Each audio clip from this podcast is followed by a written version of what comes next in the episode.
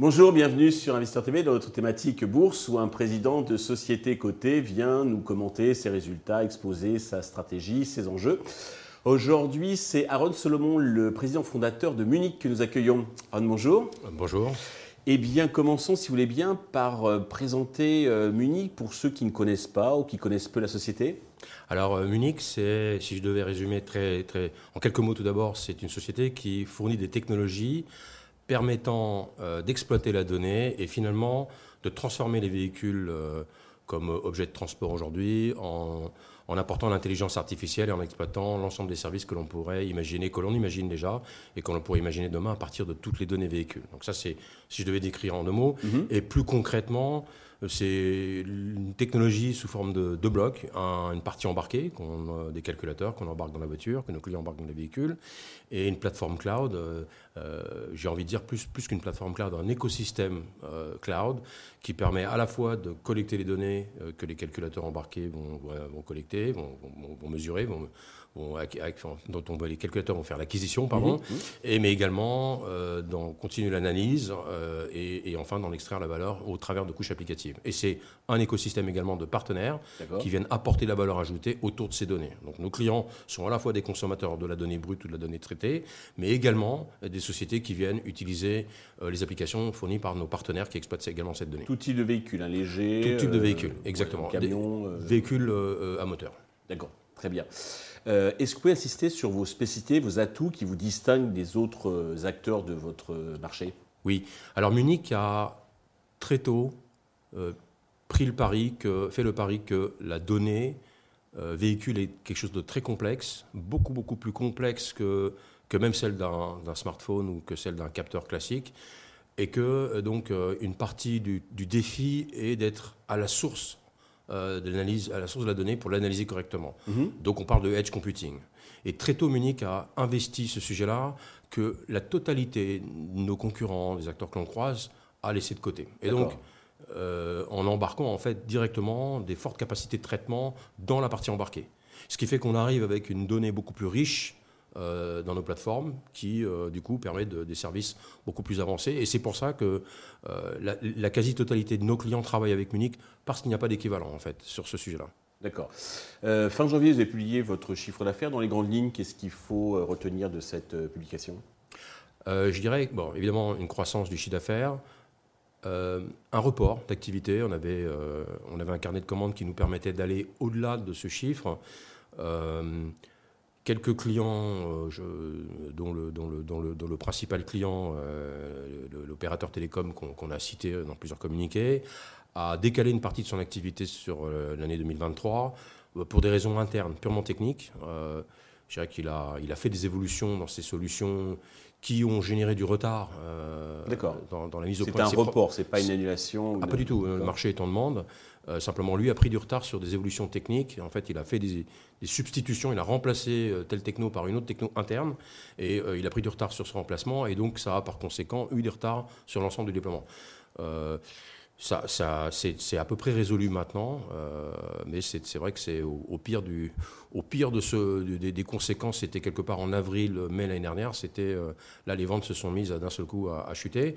On a, on a, on a retrouvé un train de classique, donc on s'inquiète pas du tout pour le, pour le futur du partenariat. Mais voilà, c'est des, raisons purement internes. D'accord, c'était le passé. Donc justement pour le futur, quels sont vos enjeux, votre stratégie pour les prochains mois? Alors. Il y, a, beaucoup d'axes en fait. Ce qui est, ce qui est intéressant, c'est que euh, dans, je, dis souvent que beaucoup, beaucoup parlent de la donnée véhicule, mais qu'en réalité, très peu l'exploitent. Euh, euh, je, vais, simplement illustrer le propos en prenant les assurances. Euh, la totalité des contrats d'assurance ou la quasi-totalité des contrats d'assurance reste encore basée sur uniquement des données statistiques et absolument pas sur la mesure ni du kilométrage que l'on parcourt, euh, ni de la façon dont on conduit, etc. Il n'y a, pas de, voilà, il a pas de données réelles, un temps réel injecté dans les solutions qui, qui, calculent le risque. Euh, ils travaillent encore sur des modèles d'actuaires et non Exactement. sur de l'embarqué. Hein. Exactement. Mhm. Et donc, bon, ça c'est le cas, le cas le plus, le plus évident, mais c'est vrai partout. Et donc, du coup, si on imagine que d'un seul coup ça, ça, devait changer, on peut imaginer la masse de possibilités dans, à peu près tous les modèles de, la, de, la, mobilité, de tous les véhicules, et, et bien au-delà jusqu'aux véhicules autonomes. Ce qui est intéressant, c'est que dans notre métier, nous sommes finalement très proches des problématiques de véhicules autonomes. Acquérir la donnée, c'est la première étape quand on veut développer des stratégies de véhicules autonomes. Et développer des plateformes qui permettent d'acquérir ces données en temps réel et d'analyser en temps réel, j'ai envie de dire, c'est l'antichambre de, du, véhicule autonome. Donc, ça, va jusqu'au véhicule autonome, en fait, les potentialités de, notre activité. Et ça concerne tous les véhicules. Évidemment, le grand public véhicule que l'on connaît, qu'on le voit dans la rue, mais euh, ceux que j'ai croisés tout à l'heure sur le périphérique, les tracteurs, euh, les camions, les, les, engins de chantier, les, engins sur aéroport. Nous avons déjà des premiers clients dans ces domaines, même si ce n'est pas historiquement aussi prioritaire, ça touche tous ces métiers-là. Ça ouvre un très gros potentiel, simplement c'est difficile de le dater parce que ça va venir au fil des, prochains exercices. Hein. Voilà, et effectivement, un des sujets que l'on a, on a essayé un peu d'expliquer à nos, au marché. c'est que euh, il y a un côté immature en fait dans l'utilisation. Donc il y a une ambition de la plupart des acteurs d'utiliser les données véhicules, mais en même temps il y a une phase d'apprentissage. Comment je remplace quelque chose qui est réglé au point, par exemple pour prendre les assurances, bon, j'ai envie de dire depuis presque un siècle maintenant, euh, ces modèles statistiques fiables, on, sait qu'à peu près, euh, voilà, quand on vous met dans telle catégorie, euh, le niveau de risque calculé par cette catégorie vous correspond peu ou prou, et de toute façon, dans la moyenne, ça fonctionne. Comment remplacer cette information statistique par la prise en compte d'un signal temps réel je, je, prends, je prends pour exemple, je roule probablement plus vite que ma maman. Je change peut-être plus fréquemment de fil qu'elle. Pour autant, je ne pense pas être plus dangereux qu'elle parce qu'elle a d'autres. Il y a une ressource technologique qui existe, qui aujourd'hui qui n'est pas exploitée, et ça finira par l'être. Hein. Voilà. et, la, mesure, et, la mesure des, et la mesure des paramètres en temps réel ne permet pas de calculer encore correctement, à moins de faire beaucoup de tests, beaucoup de développements. Donc toute cette problématique de la mise au point des modèles, on la retrouve chez nos clients et on les accompagne. Et la difficulté, c'est finalement d'estimer à quel rythme le client va enfin maîtriser cette nouvelle technologie et va enfin pouvoir basculer et en tirer pleinement profit. Il a son j'ai envie de dire, son business euh, historique qui doit continuer de fonctionner tout en investissant sur ces nouvelles technologies. Alors certains sont quand même en train de basculer et justement ça amène, alors j'ai regardé sur les réseaux sociaux, sur les forums, euh, quelques questions que se posent euh, les, actionnaires ou les investisseurs potentiels. une question justement c'est sur les nouveaux contrats, est-ce que vous pouvez nous dire deux mots Oui, alors nous, avons, nous avons gagné des contrats très importants l'année dernière. Un qui est euh, avec, euh, bon, on l'a cité, avec euh, ADAC, qui est, un des, qui est le plus gros automobile club allemand, avec plus de 20 millions de membres, 21 millions de membres, je crois même, et qui a pour ambition, en fait, de révolutionner complètement l'assistance routière. Euh, c'est le Alors, les automobiles clubs, c'est pas un terme qu'on connaît très bien en France, ou plus exactement, on l'associe à une autre activité que celle que les anglo-saxons pratiquent. L'automobile club dans les pays anglo-saxons, en Allemagne, en Angleterre, oui, c'est l'automobile lambda.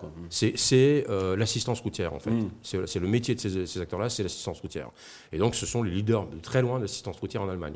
Et aujourd'hui, leur assistance routière, ils, euh, ils veulent la faire évoluer de manière fondamentale en apportant des services à valeur ajoutée jusqu'à pouvoir faire le diagnostic euh, en temps réel d'une voiture à distance en roulant, et ou en tout cas euh, en tout cas pas, pas au garage. Peut-être pas en roulant mais euh, stationné n'importe où et, pas chez le garagiste. Et ça nous sommes les seuls à pouvoir lui proposer aujourd'hui cette fonctionnalité.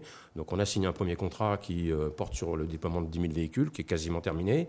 Il a été validé la solution a été entièrement validée. Ça a été ça a été géré, il y a un travail très intense. Et là, la grande question qui se pose aujourd'hui entre, entre eux et nous, mmh. c'est quelle va être la taille du déploiement? On peut imaginer 10 euh, 000 étant uniquement la flotte de test. Euh, que, peut donner euh, une, flotte à marché, 21 millions de membres, alors je ne m'attends pas à ce qu'on soit sur 10% de la flotte, mais, mais certainement plus que 20% de la flotte. C'est déjà 200 000 véhicules, ce qui est du coup énorme pour nous. C'est possibilité. Et c'est surtout un modèle type éco, c'est-à-dire que c'est avec du récurrent. Ça, c'est un premier cas. Euh, donc euh, évidemment, on ne manquera pas d'informer le marché mmh. dès lors qu'on lors qu'on aura communication de ce chiffre euh, et qu'on sera autorisé à le communiquer, parce qu'on est, on est comme toujours en B2B, donc on doit avoir l'autorisation de nos clients de communiquer le Il y a les règles de marché plus les règles commerciales avec on a des contrats. Mmh. Voilà, on a des contrats qui nous obligent à la confidentialité. On a également gagné un projet avec un, un des plus gros acteurs de la sécurité en Amérique du Nord. qui veut diversifier sa gamme de solutions, qui avait retenu un premier fournisseur qui n'a pas euh, rempli euh, le cahier des charges de ce client et donc il nous a appelé euh, au secours finalement et nous avons démontré que nous pouvions remplir le, cahier des charges de ce client et donc il nous a retenu. Et ça c'est signé Toute fin d'année, c'est signé, c'est toute fin d'année dernière. Les ambitions, là aussi, sont très, sont très grandes de cet acteur, qui est un acteur qui est un vrai poids lourd. Je ne suis pas encore autorisé à, signer le, à signifier le, signaler le nom. Nous devons toujours demander l'autorisation. Euh, avant de signaler, signaler, le, signaler, cette information. Et, euh, bon, et également gagner un contrat avec un constructeur, pour l'instant, pas non plus autorisation de communication, non, mais constructeur très prestigieux. Mais il y a du saut dans le pipe. Ah oui, oui. Et il y a d'autres projets de taille moindre qui peuvent donner également euh, du volume important. Une autre question que j'ai vu passer qui revient, euh, c'est euh, concernant votre financement. Est-ce que vous comptez faire un nouveau appel donc, aux augmentations de capital, aux obligations convertibles ou pas? Nous n'avons pas de besoin à l'horizon de 2023, sur toute l'année 2023. Nous ne voyons pas nécessité aujourd'hui de, faire appel à un nouveau financement. Les capacités d'autofinancement de Munich sont, sont suffisantes. nous dégageons une bonne trésorerie en début d'année.